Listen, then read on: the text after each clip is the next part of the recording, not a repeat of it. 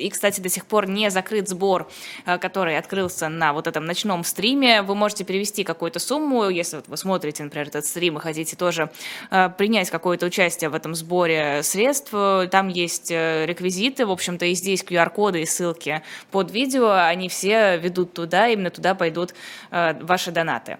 Итак, у нас след... наш следующий гость, последний на сегодня, на нашу серию утренних разворотов, Нина Хрущева к нам присоединяется, политолог и профессор университета New School. Доброе утро утро. Доброе утро. А, Нина Львовна, можно мы начнем с такого личного вопроса? У нас была такая дискуссия очень горячая в чате по поводу пенсии. Вот, и спрашивали, просили у вас, вернее, эм, узнать, какая она у вас. Пенсия? Да. А, вы знаете, это какой-то очень слишком даже, я бы сказала, личный вопрос.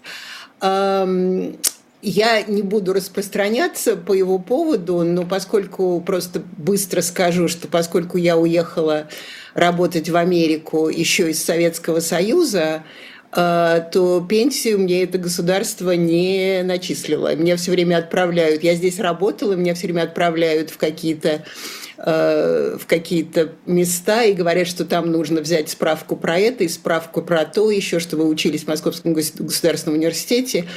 И я это дело бросила, потому что мне ходить по инстанциям надоело, и поэтому я бедный, да.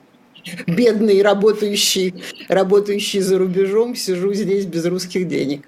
Да, понятно. Ну, там просто мы обсуждали, что пенсии 12-14 тысяч в регионах это, в принципе, норма, если у тебя была какая-то невысок, невысокого ранга а, работа. А, мы начали с, вернее, мы закончили перед вами на памятнике Сталину, который освящен. Вот это вот э, постмодернистская даже уже не каша, а не знаю что. Это, вот мы в тот раз начали э, говорить, может быть, продолжим. Это, на ваш взгляд, вот признак э, какой-то, какого-то поиска идеологии или это, наоборот, какое-то разложение?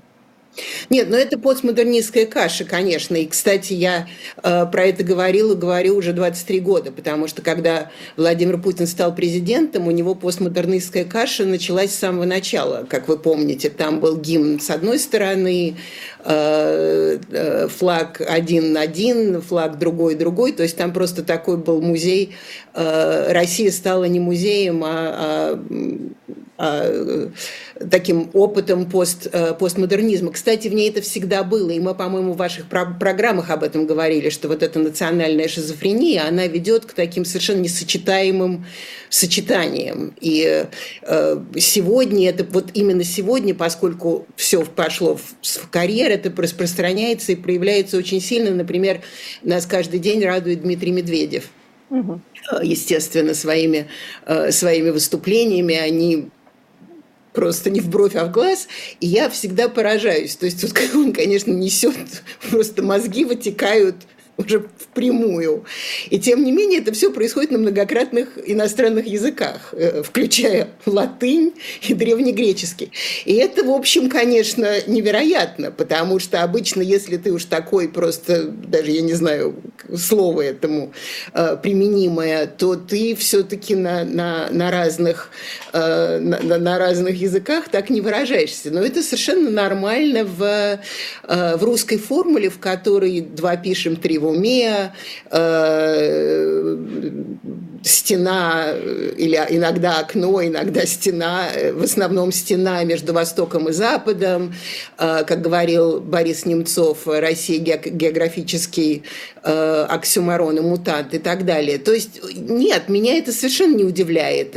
Сталина же еще это сейчас вот ему поставили там, э, причем какой-то город, слава богу, Волгоград, да, отказался от этой статуи, ее поставили где-то, причем интересно, что пока все-таки в основном ставят на территориях э, заводов, э, каких-то таких предприятий мощных, вроде Сталин сделал индустриализацию, мы должны это, его за это благодарить. Ну, еще не вечер, естественно.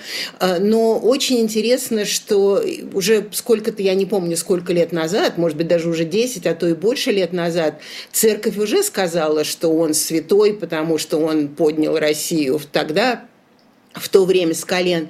То есть э, меня это не удивляет, но, э, в общем, одновременно... Это, кстати, Сталин сам говорил об этом, потому что церковь же гоняли бесконечным образом э, ужасно. Но во время войны, помните, вы, может да. быть, помните, «Братья и сестры» вот это было обращение, когда вдруг он обратился ко всему такому уже совсем, э, совсем любому русскому народу. Это, в общем, был большой, большой знак. И к 43 году, по-моему, в 42 году, не помню точно, 42-43, начали возвращать церковь обратно, потому что было понятно, что все-таки для того, чтобы женщины пахали на себе, э, одна запрягалась в, в плуг, а другая на ней пахала, нужно все-таки вернуть вот к этому духовному, э, духовному объединению каким-то образом. Э, и вернули церковь. И Сталин тогда, это даже его слова, он тогда сказал, что так мы забивали, то теперь, что теперь попы даже они все равно будут нам благодарны хотя бы за то, что мы на них обратили внимание. И он там обещал открыть, какое-то, открыть обратно какое-то количество церквей, больше 20. В конце концов, ничего не открылось, но и все новые вот эти э, папы, все новые батюшки, они все были связаны с КГБ, они все каким-то образом, в общем, были на службе, но действительно были страшно благодарны. И вот с тех пор как бы идет идея, что он действительно был такой вот поддерживатель, поддерживатель поддерживатель церкви. Но а, а, а главное, что э, все-таки царь в России, Бог в России, это э, вещь незаменимая, на власть смотрит сверху вниз, вертикаль ее не Владимир Путин придумал, э, и начинается она, и начиналась, и пока, и, к сожалению, сейчас это видно тоже, она начинается от Бога и дальше вниз туда, э, туда в Кремль, а потом в храм, в храм, Христ, в храм Христа Спасителя. А, а, можно ли сказать, что сейчас именно религия как таковая играет э, значимую роль в российской жизни? Все-таки, э, мне кажется, советская идеология на протяжении всех этих десятилетий, она фактически заменяла собой христианство. Это была такая новая религия. А сейчас они вроде как переплетаются все вместе, но я не уверена, что можно назвать э, людей российских, ну так, преимущественно, действительно верующими. Ну, я не буду говорить, я не, я не могу судить, можно ли назвать российских людей верующими, это каждый решает сам для себя. Ну, конечно, коммунизм был э, идеологией, и, верили в этого царя, особенно Сталина, раз мы про него говорим, верили как в Бога. Ты мой батюшка, когда он умер, батюшка, куда ж ты, э, на кого ж ты меня покидаешь, когда еще его, э, он еще был в мавзолее какое-то время, и туда вводили э, школы, мама мне рассказывала, они пошли с классом, и э, там какие-то старые бабушки, старые, может быть, но еще, в, еще тогда, когда женщины, особенно определенного возраста, ходили в платочках, они крестились на эту мумию, как на икону. Хотя вроде бы никакого совершенно не было никакой религии официально не было. То есть в этом смысле Россия, когда, кстати, Медведев вытекает свои мозги туда в Телеграм, э, все время напоминает нам, что это страна духа. Россия – страна духа. Это, в общем, гипотетическая культура. А у нее представление о себе намного важнее, чем реальность, э, в которой она, в которой она существует. И поэтому коммунизм был доведен до логического конца, то есть до абсолютного такого абсурда, абсурда веры, например, например, э, Сталина слова в 1935 году «жить стало лучше, жить стало веселее». Ну, ребята, 35-й год, что там веселее стало, особенно. Посмотрите вокруг себя. Вокруг себя смотрят, ну, Сталин сказал, что веселее, значит, так должно быть. А если так не должно быть, кстати, отсылаю к, сегодняш... к сегодняшнему дню, а если вы говорите, что это не так, то мы вас за это посадим в тюрьму. Мы вас посадим в тюрьму за то, что вы возражаете главному начальнику, что он говорит так. Вот это так, там в Украине это, в России это, а если вы в это не верите, оглядываясь вокруг себя, то значит вы за это заслуживаете сидеть в тюрьме. То есть как гипотетическая культура, конечно, она, она берет любую такую вот религиозную форму веры, которая не требует никакого доказательства. И, кстати, вот именно э, православное христианство, поскольку это христианство души, оно не требует никаких доказательств. То есть, если, например, в протестанстве вам нужно каким-то образом, поскольку это религия э, э с Бога Сына, то есть вы как бы идете вперед, делая что-то.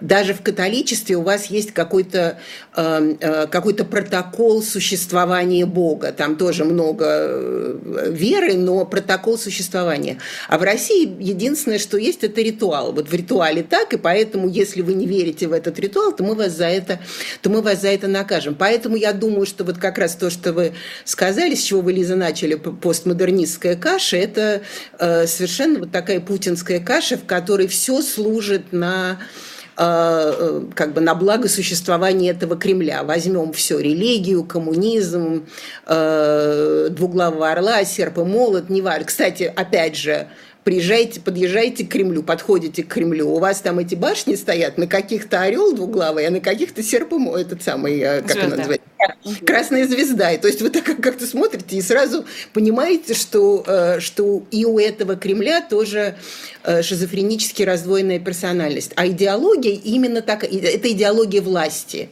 Неважно, каким образом она подписывается. Это идеология вождизма. И она подписывается, вот, подпитывается вот этой слепой верой, которая или коммунизм, или, э, или Сейчас так используется православие. Насчет веры, не знаю, это я говорю, каждый решает для себя, но вообще православие по, по, по идее своей, идея, э, э, это, э, это религия тихая, поскольку душевная. Ее на плече, вот так вот, как ее носят, носить по, по идее нельзя. То есть она не для этого была, не для этого оставалась, оставалась православной. Но сейчас, как и, как и все остальное, она тоже, в общем, получила такое, скажем так, монетарное выражение. Несмотря на то, что все идет на пользу Кремля, вот эта вся сборная солянка, несмотря на очевидные параллели там, с 1937 годом, со всеми репрессиями, диссидентами, нет ощущения, что Путин и, в принципе, верхушка вокруг него как-то испытывают особо трепетные чувства к Сталину. Нет ощущения, что его сейчас пытаются вознести на пьедестал. Скорее, вот эти вот случаи, э, участившиеся различных памятников и, в принципе, рост э, хорошего расположения к Сталину, оно больше народное, что ли, а не спущенное сверху? Но у меня нет как раз такого впечатления. Оно, конечно, народное, потому что сильную власть э, в России, к сожалению, хотят все. И это, кстати, э, когда у Путина, по-моему, в 2012 или в 2013 году в этом районе у него падали рейтинги, э, к 50 приближалось, что, конечно, для России невероятно, потому что это 50, это как в других нормальных странах 15 э, приближалось. То и, и тогда были вот опросы сталинские, Э, по, по поводу Сталина, и он все время поднимался, что вроде был порядок, а вот значит, тогда э, были, как Высоцкий пел, и цены снижали э, и, и так далее. То есть вот все, все такое. То есть это, с одной стороны, народное, потом еще война. Не забывайте, война – это Сталин. Как, как бы, что бы мы ни знали, мы знать это не имеем права, и обсуждать это не имеем права. Война – это Сталин. Поэтому я, Лиза, не так уж с вами согласна, что это все-таки без, э, без подачи Кремля. Но без какой-то особой инициативы, я бы сказала. Не, я не уверена, потому что войну долбали в голову уже с 2005-2004 какого-то года. И да, войну долбали со Сталиным. И Сталину поднимались, я уже сейчас не помню, я не смотрела, э, нужно посмотреть. Я даже делала э, работу про это, про э, возникшие памятники Сталину. Я, по-моему, еще раньше, сколько-то лет назад до вот этого... 15-16 где-то, да? Года. Да, я уже сейчас не помню, да, но, в общем, когда-то давно я это делала, там, там уже было больше 20. То есть они там в, в Якутске стоит памятник, его хотели на площади поставить уже очень давно, но поставили, по-моему, это в Алросе, ну, в общем, в какой-то алмазной фирме там якутской, там же они это добывают. То есть, то есть это все, это все идет, и, э, и Курская, по-моему, 2006 год, 2007 год, когда нас вырастил Сталин на верность народу, э, на труды, на подвиги, подвиги нас вдохновил, когда в Курской зажглась эта золотая, э, золотая фраза. Вышел учебник, между прочим, а вот, кстати, если, если мы будем говорить про учебники, очень интересно, новые, э, стирание и переписывание истории. Уже в 2007 году вышел учебник, э, пособие к учебнику Филиппова и там еще каких-то авторов, в котором Сталин, это, между прочим, у нас учебники не выпускаются просто так, без, без руководства, тем более, что там были уже портреты Путина, э, когда его практически впервые э, в таком очень публичном пространстве назвали эффективным менеджером, что Запад пытается нас поставить на колени. Кстати, слышите, это еще 2007 год. А, молодые вы были, ребятки. 2007 а, год. Запад на колени, что у Сталина не было другого выхода, в окружении а, западных врагов и так далее, и так далее. То есть вся риторика уже была. И это просто, просто тогда, просто сейчас это уже как бы пошло, они с 2007 года до 22-23, они уже сейчас действуют тотально, а тогда они действовали точечно. Но это совершенно не значит, что, это, что э, Кремль э, не прикладывал к этому руку. У нас, э, если возвращаться к этой иерархии небесной, Сталина называли отцом народа, и в борьбе с такими, ну не то чтобы остатками, но хотя бы символами федерализма, Путин в феврале у нас сократил должности президентов, и Рамзан Кадыров, вы знаете, начал называться, величаться Мехханда, что означает отец народа э, чеченского. Вот в этом контексте, вот последняя выходка как бы, да, чеченская, вот сын Адам Кадыров, сын Рамзана Ахматовича, избивает заключенного, который оскорбил там священную, а, священную книгу а, мусульман, и это одобряется, и это преподносится чиновскими, э, чеченским чиновникам как что-то хорошее, правильное, праведное даже. Ну, у нас уже это было, потому что ведь э, э когда правозащитников э, избивали в, в Чечне, все, что, все, что как бы действует против, и нам Рамзан Кадыров об этом бесконечно напоминает, что все, что действует против вот этой вот вертикали от Бога до, э, от Бога до правителя, и все, кто возражают, они враги народа просто автоматически. Э, и, и, и это, кстати, вот тут это ужасно, потому что когда как бы Медведев возмущается тем, как э, к русским относятся и как к России относятся. Ведь относятся, потому что, ну, когда у вас нет никакого, э, никакого правозащитного варианта, а правозащитники на самом, на самом деле враги, вот сейчас только что опять страшная эта история с голосом обыскали, посадили, э, выборы в 20... Выборы, даже смешно говорить, когда, хотя нам Песков сказал, что нам выборы не нужны, у нас и так все хорошо, но там что-то будет в 2024 году. Смена власти на ту же власть, скажем так.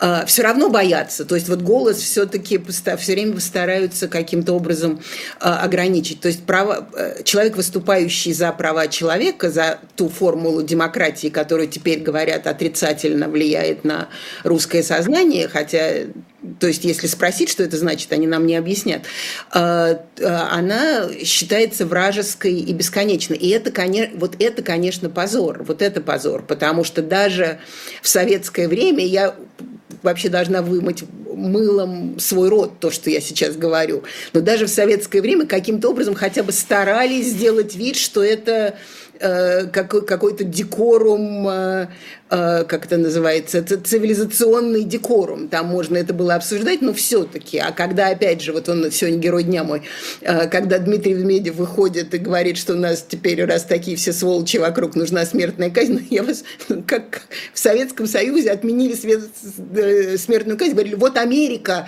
ужасная, они там линчуют людей, а вот мы. То есть хоть какой-то цивилизационный декорум. А вот тут с возвращаясь к освещению Сталина, то есть считается, что вот этот какой-то очередной начальный домострой, какие-то абсолютно, даже не, это даже не средневековые методы, я даже не знаю, какие они, на, началовековые методы, почему-то вдруг становятся, становятся нормальными. И в этом смысле Кадыров и его дети, его окружение и даже его и, в общем, те люди, которые, которые его поддерживают, к сожалению, они э, исповедуют это, э, исповедуют такие точки зрения и такие действия. И Кремль, который, в общем, казалось бы, должен им сказать, ребята, как-то стыдно нам – но Кремль, наоборот, да, да. Если это патриотизм практический, в их понимании, им ничего не стыдно.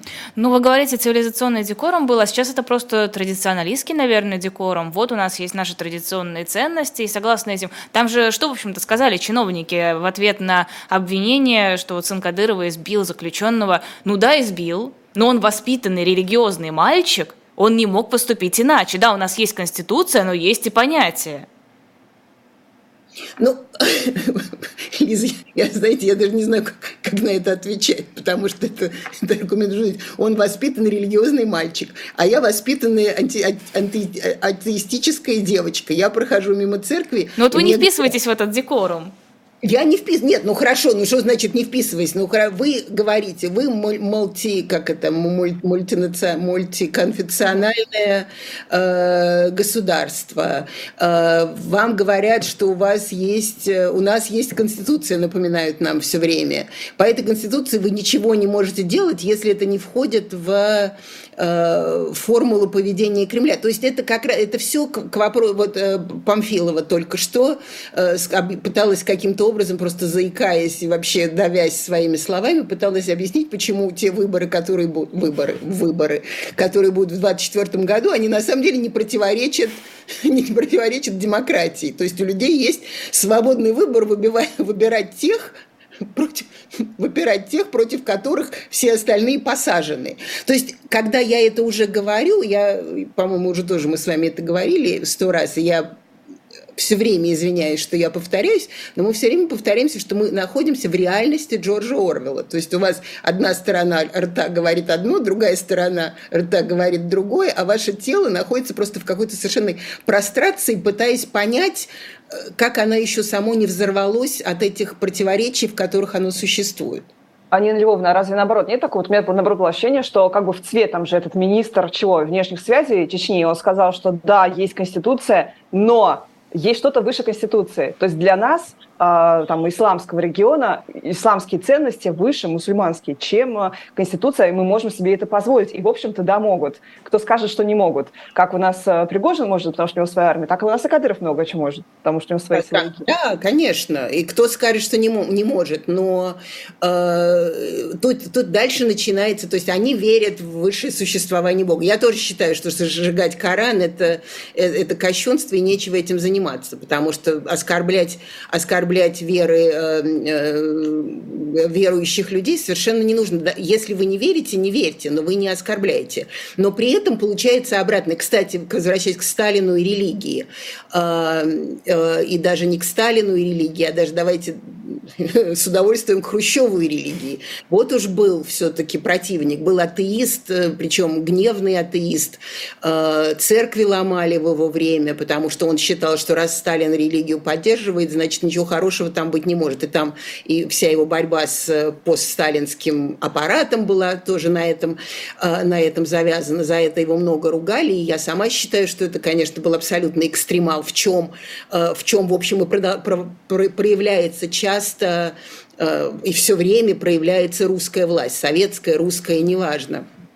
Э, и э, гоняли, э, гоняли священников, и даже интеллигенция, например, Андрей Сахаров совершенно абсолютно был человек науки неверующий, он, тем не менее, ходил на процессы по защите, по защите вот православных, да, православных людей, православных батюшек и так далее и потом Хрущева за это очень осуждали, и правильно осуждали, и это было неправильно. Но то, что делают сегодня, это то же самое. То есть они все время там, я не знаю, закрывают спектакль, или закрывают картину, или закрывают музей, или сменяют музейное начальство, потому что это оскорбляет чувство верующих. Слушайте, а тогда оскорбляло чувство коммунистов.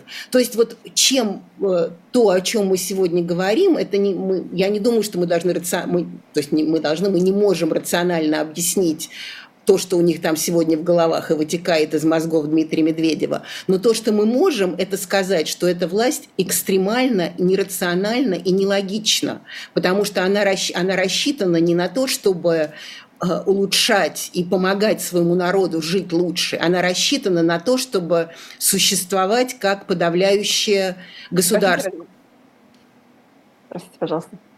Что вы сказали? А, у вас не было слышно, у меня звонил телефон очень громко. В смысле, на компьютере. Все, простите, Львовна. Да, Нет, все, все, просто как, как подавляющее государство. А какую идеологию, вот к Лизиному, э, к Лизе Аникиной, вот про идеологию, какую идеологию она для этого использует, на самом деле не важно марсианская идеология, сейчас сделаем марсианскую. А, и это совершенно, я абсолютно это не говорю, чтобы, чтобы каким-то образом обидеть православных верующих. Это просто власть использует веру для уничтожения своих своих людей или э, уничтожения каких-то формул, которые противоречат ей в сегодняшний момент. Можно а, ли считать переписанный учебник истории новой такой формой идеологии? Ну, наверное. Но он, меня это не шокирует, потому что, естественно, они бы его переписали. Э, они сделали это очень быстро, просто стахановскими методами, если кто помнит, такие были э, пятилетку в 4 года, а то и в 20 минут.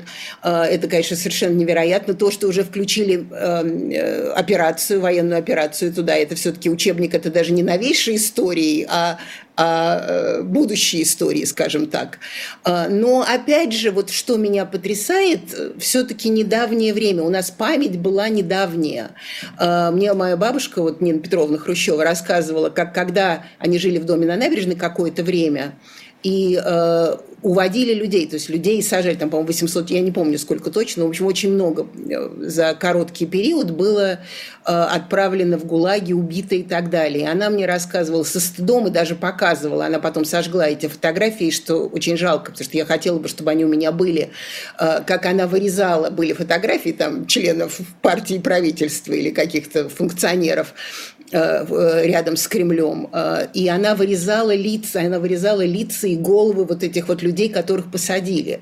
То есть как эти люди сегодня не знают, что любое переписывание истории приводит к обратному откату, Э, Хрущев убрал Сталина из учебников истории, Брежнев убрал Хрущева из учебников истории, э, Горбачев убрал, ну и так далее. То есть как они не знают, что как раз история, будущая история, для которой они это все написали, она обычно такие вещи не прощает. И почему у них будет по-другому, и они думают, что у них будет по-другому, меня, конечно, совершенно э, удивляет вот такое, скажем, ну оно не удивляет, но при, после того всего, что мы знаем, такое меркантильное отношение к истории, э, в общем, оно озадачивает, скажем так. Угу. Так это же они про будущее не думают, они вот на ближайшие несколько лет. И поэтому и в этом дело в идеологии и религии. Это же не про веру, это про то, как нам этой верой, эту веру использовать для подавления.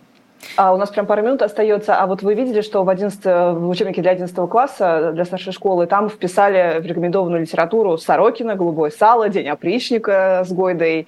И, в общем, да, не, не самое такое лояльное сегодня власти, не самое лояльное произведение.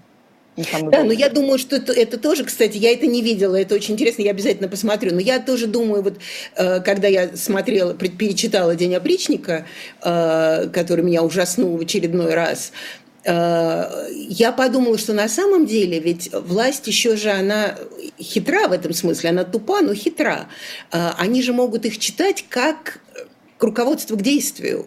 То есть «День опричника» можно же читать как, как дикую, страшную, отвратительную сатиру, а можно читать как вот именно вот то и так. И на самом деле, когда я это сегодня прочитала, я была уверена, что они там где-то у себя читают День опричника, говорят, ну как, вот, да, сейчас вот из Гойда, и с Китаем, и все время-то, если, я не знаю, если вы помните, там, там э, всегда два выбора, кроме, по-моему, сыра, только сыр один mm-hmm. российский, а, и так далее. То есть вот то, то, есть то что практически происходит или будет происходить сейчас. То есть можно читать как иронию и сатиру, и страшную, страшный комментарий, а можно читать наоборот, как вот даже наши противники, вот видите, литература-то какая великая наша, русская, советская какая, потому что она нам даже... Э, наших противников, и, и наши противники описывают нас так, как надо. Спасибо огромное, Нина Львовна. Это была Нина Хрущева в нашем эфире. Мы заканчиваем утренний разворот. Лиза Лазарсон, Лиза Никина. Подписывайтесь, ставьте лайки и до новых встреч. Спасибо.